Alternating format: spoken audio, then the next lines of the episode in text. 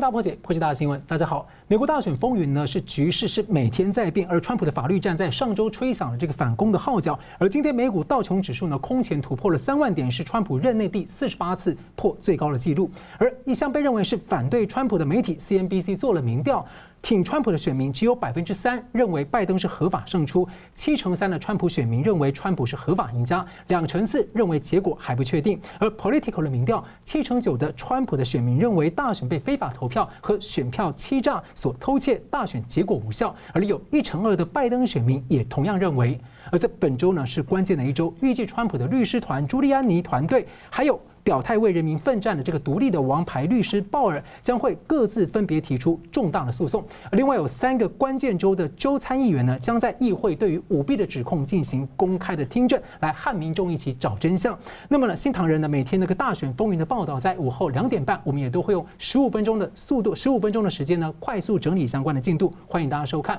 那么其实 CNN 在二零一七年就报道，前奥巴马的白宫的官员呢就已经有规划一个测试 Dominion 投票机的漏洞。他当时也警告，Dominion 这样的问题呢，可能是美国史上对于民主最大威胁之一。他认为，二零二零的大选呢，一定会被骇客入侵。不过，为什么如今媒体的态度是大不同？那么，川普二十四号又抛出了震撼弹，他同意联邦总务署批准拜登使用过度的资源。而不过，川普也推文说要全速前进，他永远不会向假选票 Dominion 投票系统来让步退让。不过呢，这一段的不确定的政治期，对于台美科技、军事同盟，还有对于印太的抗共网络，会有什么样的影响呢？两位来宾更多的议题呢，为您深度解读。总体经济学家吴家龙先生，大家好；科技产业专家杨瑞林总监，呃，东旭兄，还有家龙兄，还有各位观众朋友，大家好。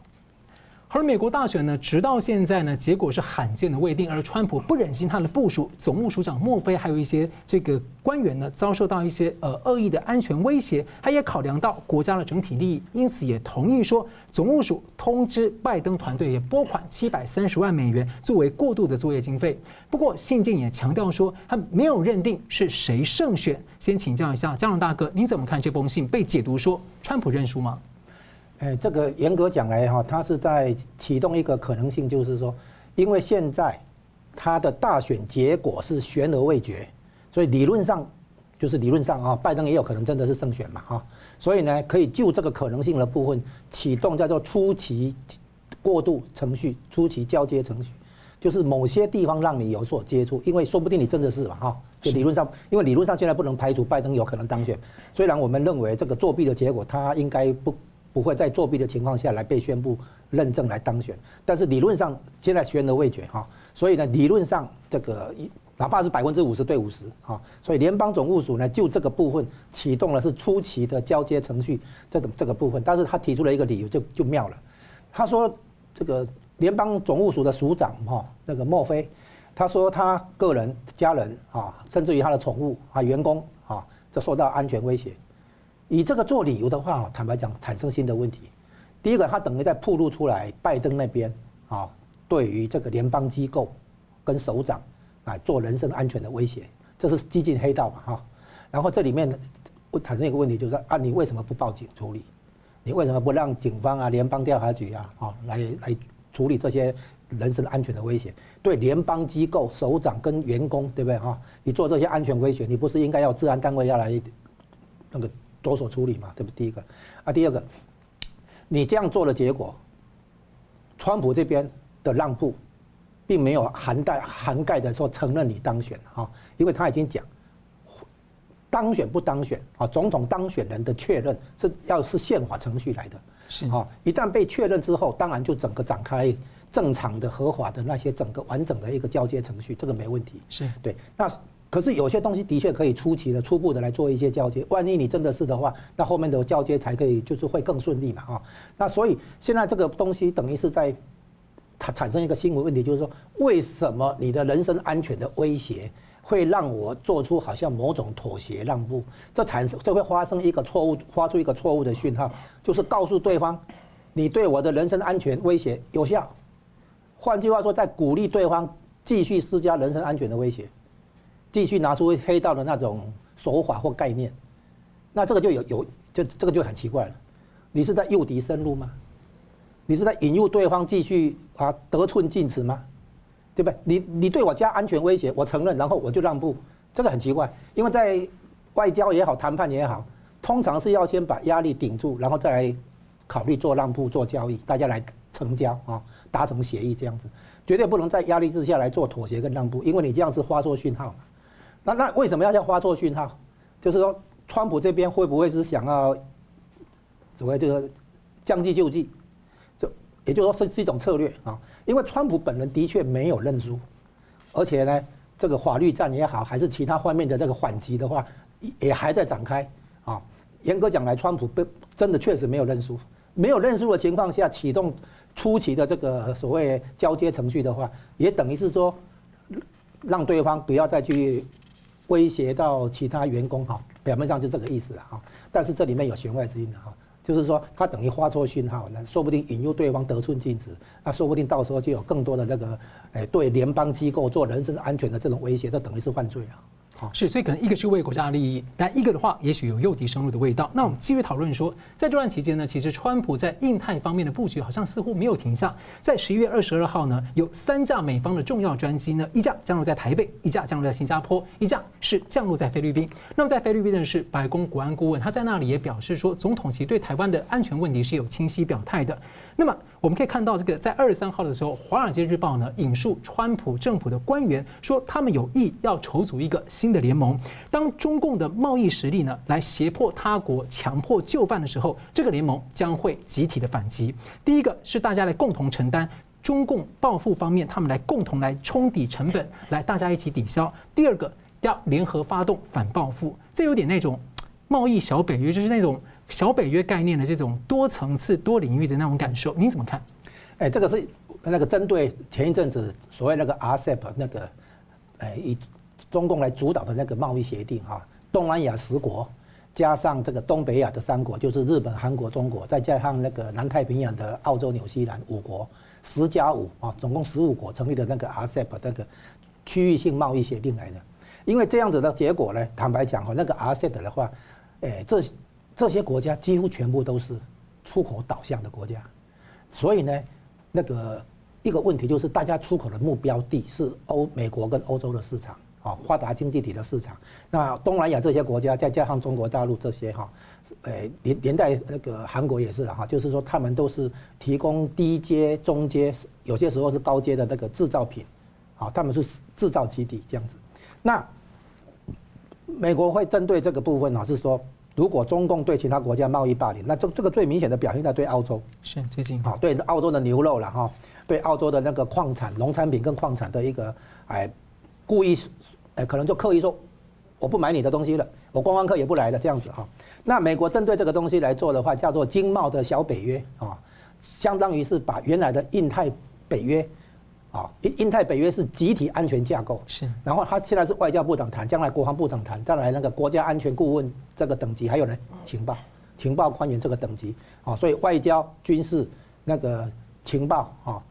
这这些一个集体安全架构。就中共用多层次的作战，我就多层次的防卫。然后现在呢，经贸的部分是这样哈，中共能不能像美国这样提供一个出口市场给别的国家来卖进来？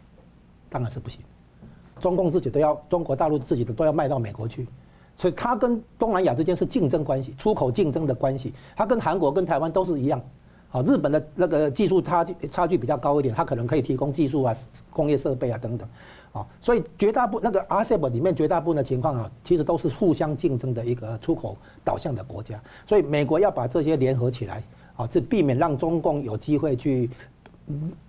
也算是霸凌哈，这些所谓那个周边的那个贸易国家这样子，是，所以这个合纵连横并用啊。那其中台湾的角色就很有意思，因为台湾是经常这个被中共霸凌的对象，所以请教杨总监。第一届的美台经济繁荣对话似乎是第一次，台美政府政府对政府的层级在这个供应链、五 G、能源等七大议题方面，然后签订至少五年备忘录，之后还可以延续，就不受政党轮替的影响。每年轮流在华府跟台北登场。那其实我们知道，美国其实已经是台湾在像尤其是资通讯和电子产品最大出口国。像经济部的数据，十月份呢，美国占比台湾的外销订单高达百分之三十六。所以请教您说，您怎么看这项台美的这个重要的备忘录，对台湾未来五年产业效应？尤其现在正在全世界的供应链重组的背景下，OK，其实这件事的内涵哈，呃，其实我们追溯到从我们小英总统哈就职演说，他谈到六大战略产业，是。到双十国庆的时候，他讲到说哦，我们台湾要全方位的投入供应链重组，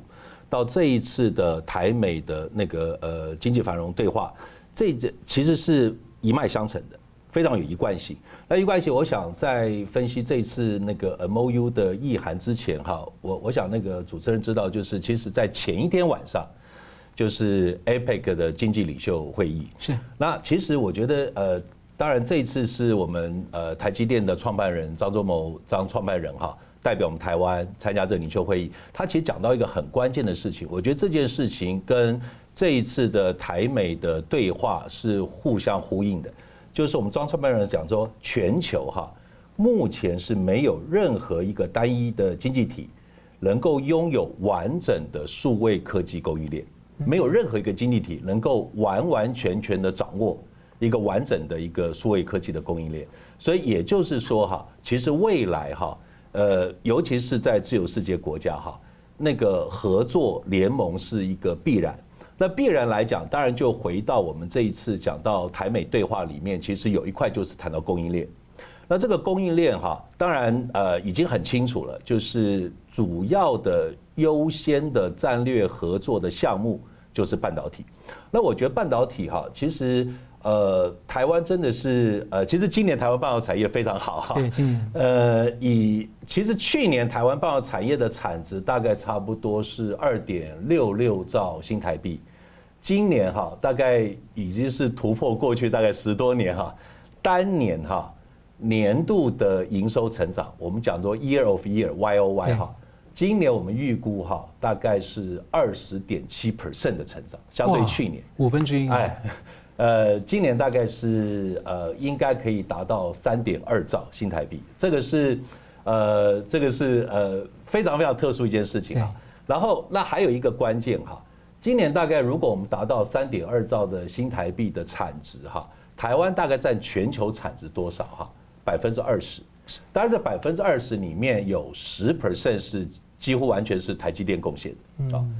美国占多少哈？美国占全球半导体产业的产值哈，将近四十三 percent。是，也就是台湾加美国几乎占了全世界哈三分之二的半导体的产值。所以我觉得，其实这一次哈，我们台美的呃经济对话，选定了半导体作为战略合作的优先项目哈，这个是非常非常那个清楚的一件事情哈。那这个清楚其实对台湾来讲非常有意义，我觉得对美国长期来讲也非常有意义哈。基本上，当然，呃，其实这里面谈到供应链还不只是半导体，您刚刚有提到五 G，甚至未来还有六 G，还有就是能源。能源部分其实很多也跟未来的新的半导体会有完全的一些链接。是。那其实这个部分对台湾的产业会有什么样的意义哈？第一个，其实当然台湾现在我们半导体产值那么强，但是很多的周边哈，譬如说设备，譬如说材料，其实都还是要靠很多国外的一些主要的企业，不管是美国或者日本。但是刚才佳龙就有提到 RCEP。其实我们经济部也很那个、那个、那个定调哈，就是我们面对了 RCEP 哈这样的一个挑战的解方是什么？两件事，彼此互相有因果。一个还是台湾从护国神山所带出来的半导体产业，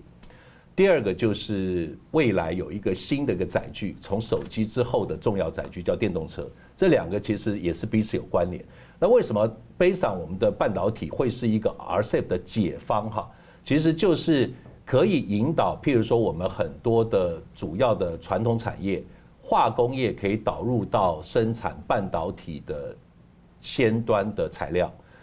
工具机业者可以开始从原来的工具机到开始帮 LCD，然后开始进入到半导体的供应链。所以基本上，其实虽然我们面临到 RCEP 的一些一些挑战，但是台湾整个半导体产业哈，可以不断的以我们的制造的一个非常强的领域，慢慢扩大，让很多的电子材料，让很多的设备，然后很多的周边哈，不断的在台湾落地。我觉得这个部分，然后呢，去支应我们美国老大哥很多的一些系统的品牌厂商，这些部分其实其实几乎全部哈，其实台积电哈一家公司哈，美国的一些不管是无晶圆厂 IC 设计公司还是系统厂商，占台积电的营收是六成，这个六成哈，呃，大概几乎所有的美国的一些一些晶片设计业者哈，都是台积电的客户，所以这个部分其实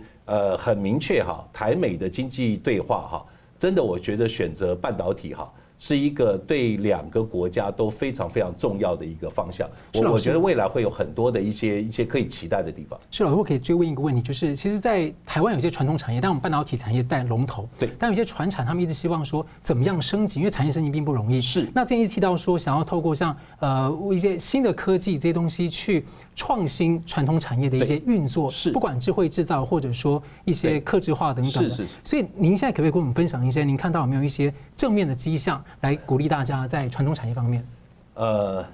呃，以前台积电哈，从成立开始一直都以 Intel 为那个那个 要要要要要追的对象，OK，现在他已经看不到前面了，它就是领头领头羊，它就是龙头。所以基本上哈，台积电哈，在未来长期哈，半导体的制造，它是有非常领导的话语权。这话语权代表什么意思哈？未来的半导体厂里面的产线的一些一些先进的制程，基本上台积电已经没有人可以去去去追踪、去学习、去去去去去去标杆了，就是它。所以基本上，它需要更多更多的一些呃国内外的业者去配合它。他很清楚知道一个先进制程发展的未来哈，五年十年，它会有哪些痛点？怎么样提升它的良率？怎么样导入先进的一些科技？它会去开出很多规格，而这规格其实在过去一两年很清楚哈，很多规格开给了国内业者。好，其实国内业者以前是没有办法听得到。那么多重要的一些半导体制程的发展方向，但是今天，而且未来哈很清楚，国内业者越来越知，台积电都会都会下指导棋，然后台湾的业者还真的是争气，一步一步，不管是先进的材料、电子材料，甚至设备哈，都开始，甚至关键零组件都开始解决了台积电它的痛点的一些问题，我觉得这个是非常值得期待。是非常感谢。我们稍后呢，继续回来来谈一谈川普下一周啊，川普本周将要提起的法律战，还有呢，美国推出了一个六 G 的新联盟。稍后一下，马上回来。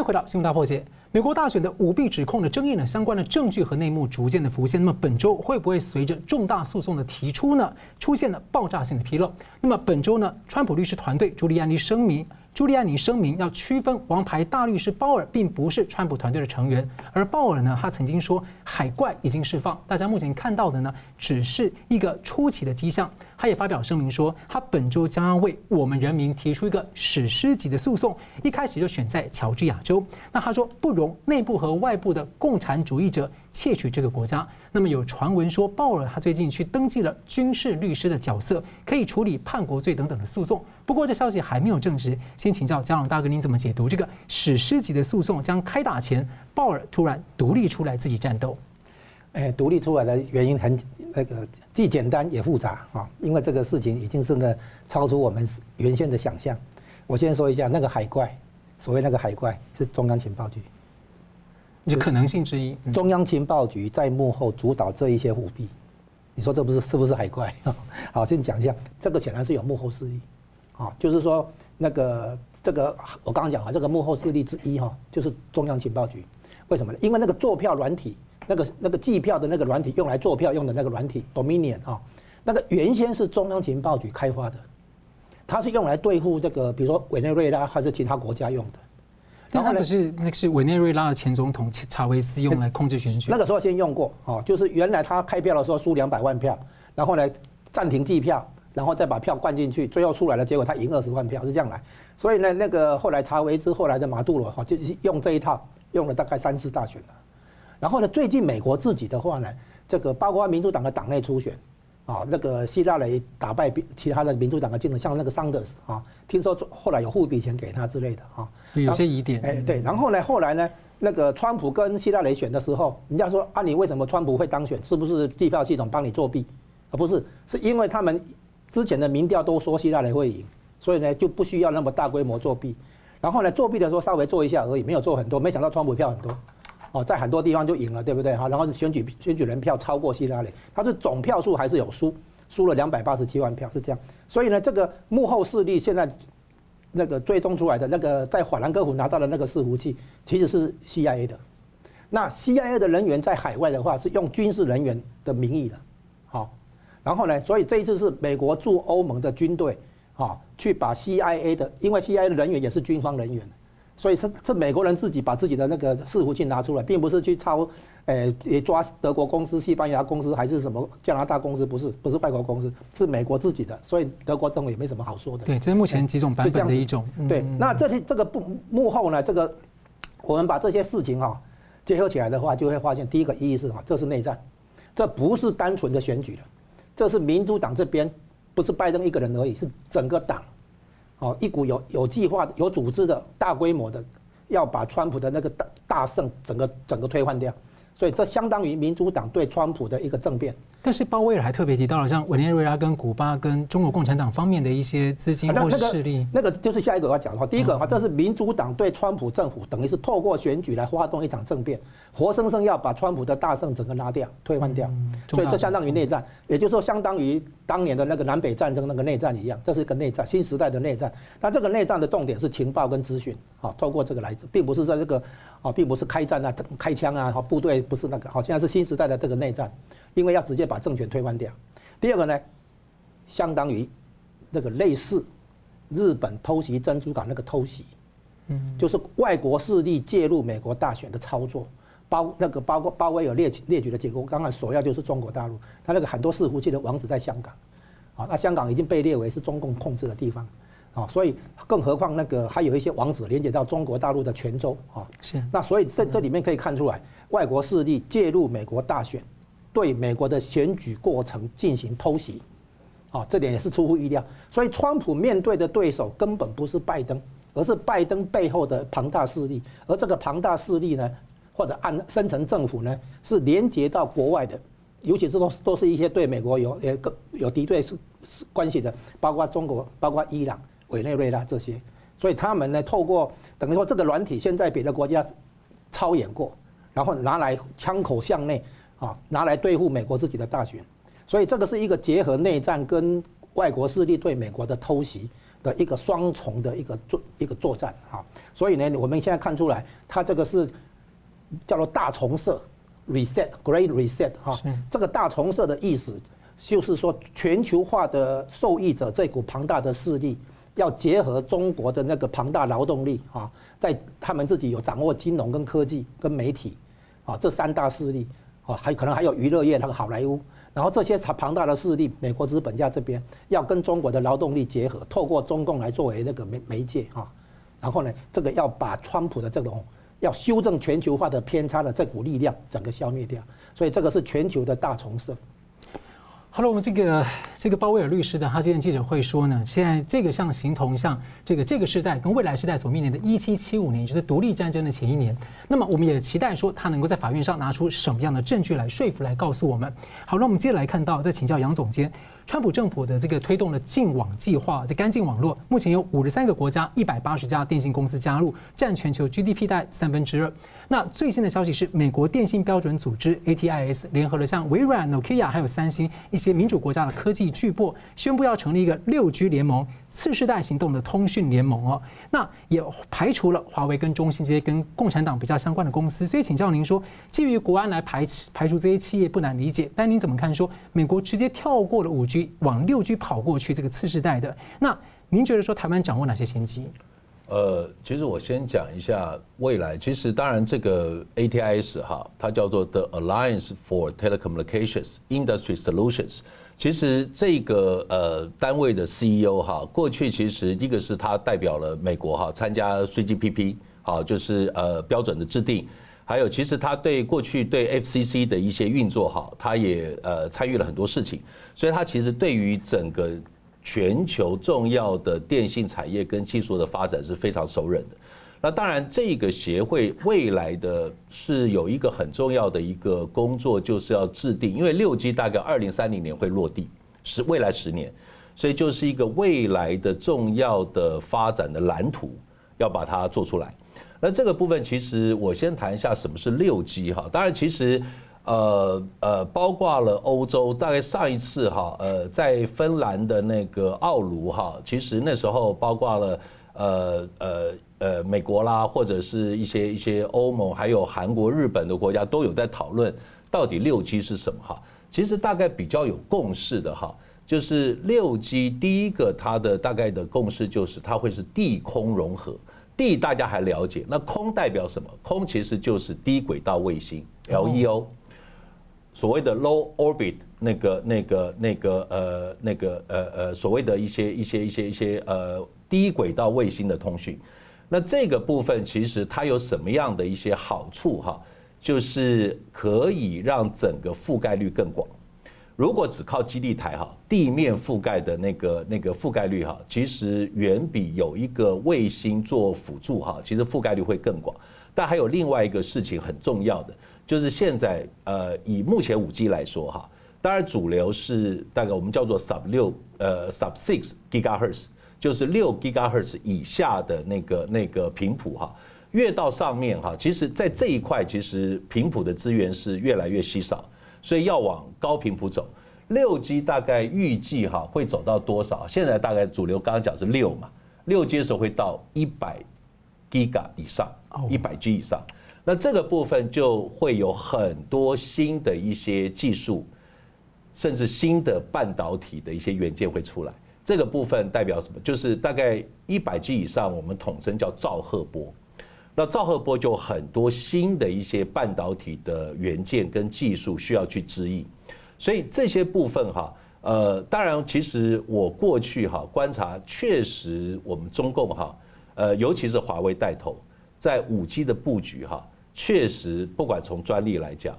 对于还有就是他们参加三 GPP 哈的一些影响力来讲。确实不容小觑，所以这件事情您刚刚所提到的所谓的 Next G Alliance 哈，这件事情其实真的对于美国未来在通讯网络上的掌握是非常非常关键的。那这个部分有一个很核心的事情，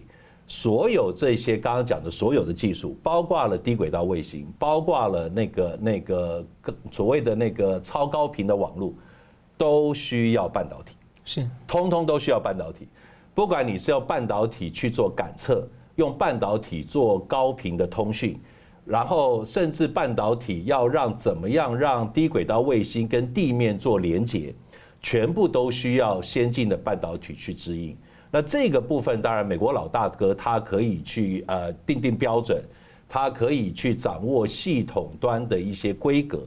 但是里面的大部分的零组件以及半导体的制造。一定还是要靠台湾整个生态系去协助它，让它整个六 G 的网络能够落地。所以这个部分，我觉得包括我们刚刚前面讲的，就是台美的经济对话，以及这一次美国要主导六 G 哈，我觉得是互相互为因果，而且是相辅相成的。我觉得这是一个很关键的事情。这样大哥，三十秒打断一下，要请教您，您觉得从刚刚那个六 G 技术当中，有没有闻到一些美国打算要就是？帮助中国人推倒防火墙的味道有啊，这个推倒防火墙的技术啊，包括那个卫星啊，还有其他方式。那这个东西来讲，是美国对中国的所谓十大招之一啊，就是拆掉它的网络防火墙，好，那个让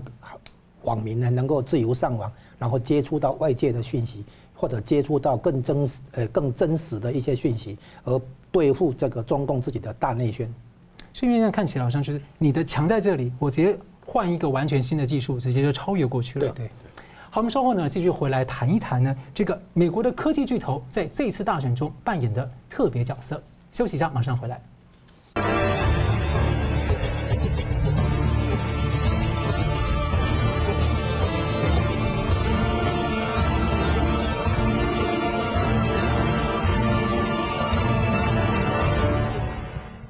欢迎回到新闻大破解。美国的科技业呢，转向民主党呢，这个趋势其实已经有几十年，呃尤其在西谷和这个西雅图特别明显。而最近呢，一位这个美国的民主党籍的一个研究专家艾普斯坦，还有这个知名的主播卡尔森，他们本周呢是公开的指责这些科技巨头涉及这个操控选举的选票意向。例如，Google 和脸书两家公司呢，这个专家认为他们就可能影响。导致一千五百万张的选票来转向，有这样的能力，请教姜龙大哥，您怎么看？说科技巨头在美国大选当中是明显的选边站，尤其像社群平台啊，Twitter、YouTube 啊、脸书，他们甚至像封锁或者审查或者标注川普或他们律师的一些言论。那以您曾经这个蛮长年的这个留学美国，所以您怎么看？说呃，后续可能激起什么样美国社会的一个反作用力？好，这里的问题涉及两个行业，就是第一个叫科技业，好，科技业好，然后第二个呢是社群媒体。社群媒体呢，我们都知道哈，那个脸书、推特还有谷歌的那个 YouTube 啊，这三个重要的社群媒体。那这个逻辑稍微不同。那科技业是这样哈，它的那个原始创新是在工业发达国家的实验室或者那个呃大型科技公司里面来推动哈，他们有预算来做一些研发，像药厂嘛哈很多。那原始创新呢，我们有时候也叫做产品创新，就是从零到一。啊，没有这个东西冒出有这个东西是。再来呢，产品创新完了之后呢，下一步叫做 process innovation，就是制程创新，就是如何做改良、做修改，然后呢，让那个良率提高、品质稳定等等啊。这个部分制程创新也是很重要的。我们台积电跟鸿海都是属于制程创新啊。是。那苹果啦，这个东西属于产品创新，比较原创哈。然后呢，制程创新的话，就相当于把一推到二。啊那从零到一的一个是哈那个产品创新，这个产品出来以后从一到二，哦，手机的创新是产品创新，但是呢，苹果呢把它变成智慧型手机，啊，这个就是就是说那个后来者优势，啊，是这样子的一个创新。那科技业呢就会希望那个包括这些企业家跟资本家就会希望找到廉价劳动力，是这样子啊，在产品创新原始创新的这个层次，它需要的是人才。等到呢，制程创新完成了以后，是按图施工、按表操课。这个时候不需要再做重大研发跟改良。这个时候主要的就是劳动力，就是生产线上的工人啊。这个时候呢，他们就要把生产线移到低工资的劳动力丰富的国家去啊，像类似像中国跟印度啊，是这样子。所以国际资本家会想跟中国与印度来合作，这边有资本跟创新跟技术，这边有劳动力跟那个土地啊，生产的那个资源等等。所以呢，你会发现现在对付川普的背后的势力，就是这股所谓全球化的势力，而他们不希望川普出来背革这个全球化的进程。那川普是要把全球化造成的伤害，就是美国的社会底层啊，这个他们不能参与到这个经济成长，他们的工资的成长也不行，就业机会外移嘛哈。所以呢，M 诶中产阶级没落，叫社会 M 型化，所以社会越来越两极。那个经济成长跟技术创新的成果被社会社会的那个精英拿去，然后社会的草根底层这边的话，这个经济情况常年都得不到改善。川普就是代表这股力量要来修正全球化的偏差，而不是真的在反全球化。所以他说，不但要自由贸易，也要公平贸易，他是这样来的。所以呢，这个科技业的话，他会。是全球化的受益者，他会希望抓到中国跟印度哦，来作为他的产业后备军呐哈，就是大量的那个工人嘛哈，然后劳劳工嘛，那是这样子，所以他透过技术创新的这种不同流程，他肯定不能只抓上游，他也要抓下游嘛，是这样来的。那社群媒体不一样的概念，社群媒体哈，这个要追溯到美国的帝国精神。美国很多人当初从欧洲投奔到美国的时候，他逃避两个迫害，一个宗教迫害，他要宗教自由；第二个呢，他逃避政治迫害，他要言论自由。所以美国的美国人的话非常重视个人，他是个人主义的，由此进一步到英雄主义。像很多西部片哈，就来讲英雄啊。那另外一个就是个人什什么重新的自由。所以呢，那个自由里面哈，他们讲要要法治，对不对哈？法治我们以为的法治是管个人行为，对不对？我们都以为法法律嘛哈，约束个人行为，错。法律首先是约束政府的行为。然后，然后我们先讲好政府讲宪讲宪法那边政府怎么组织，所以政府的权力要分立啊，比如说三权分立嘛哈，我们这我们这边的话是五权分立，对不对哈？权力要分立，比较集中。然后呢，约束好政府的行为是要保护个人，保护自由。所以法律的那个方向是这样。我们中东方的思想以为法律都是约束个人，啊，让政府怎么来管理统治，对不对哈？不是的，它反过来。所以法律首先要保护的是个人，保护的是自由。有在美国的话，尤其是宗教自由跟言论自由。啊，结果你现在看到社群媒体，它是以前是这样，政府打压的是个人，或者打压新闻媒体，对不对？所以我产生说新闻自由来抗争嘛，哈，政府怎么可以干干涉媒体，对不对？这样子来，现在不是，现在是社群媒体、社群平台在审那个审个人的言论内容。现在不是政府来来说你这个这个不能推，这个推文不能贴，脸书这个文章不能贴，不是。现在是社群平台在做这个言论的监管，这在美国也前所未有，因为以前也没有那个软体这呃没没有那个网络这些事情。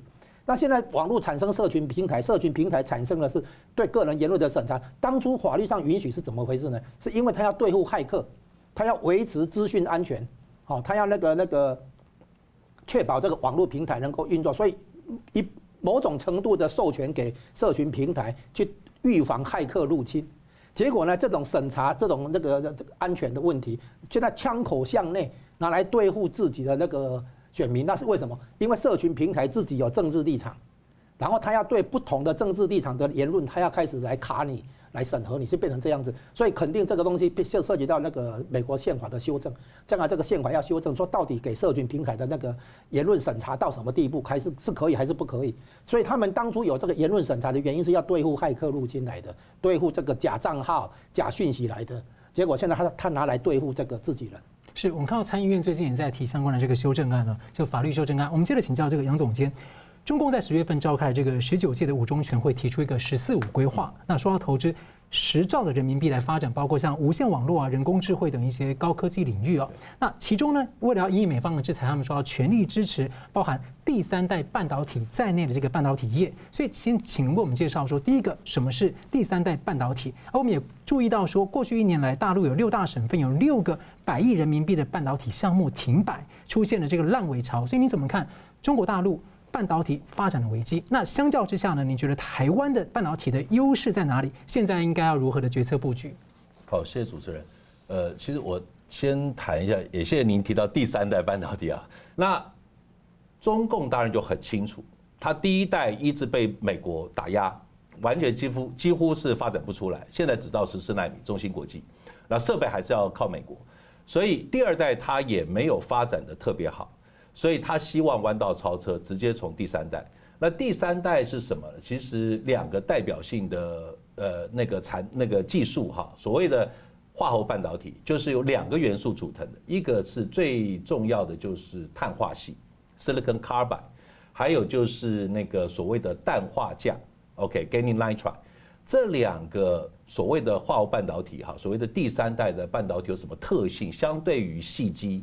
跟相对于第二代哈。最主要就它可以耐高压，嗯，它可以耐高压，比细耐多少？哈，十倍的那个那个电压是啊，比细呃耐高压将近是十倍。另外就可以耐高温，那又可以耐高压，可以耐高温，它可以用在什么地方？哈，最主要的应用载具就是电动车，就是电动车。所以其实我观察这一次，当然中国的呃所谓的那个“十四五”计划哈。其实他一直强调所谓的那个内循环，我自己觉得哈，在不管是第一代、第二代哈，中国一直发展的那个就是跌跌撞撞，第三代真的确实我觉得不可小觑，有可能让它的内循环能够发生，就是他自己一直在推新能源车，这个新能源车确实是很有机会带动它所谓第三代半导体的发展。那这个部分哈，就是台湾现在哈所面临到的一个很重要的一个议题。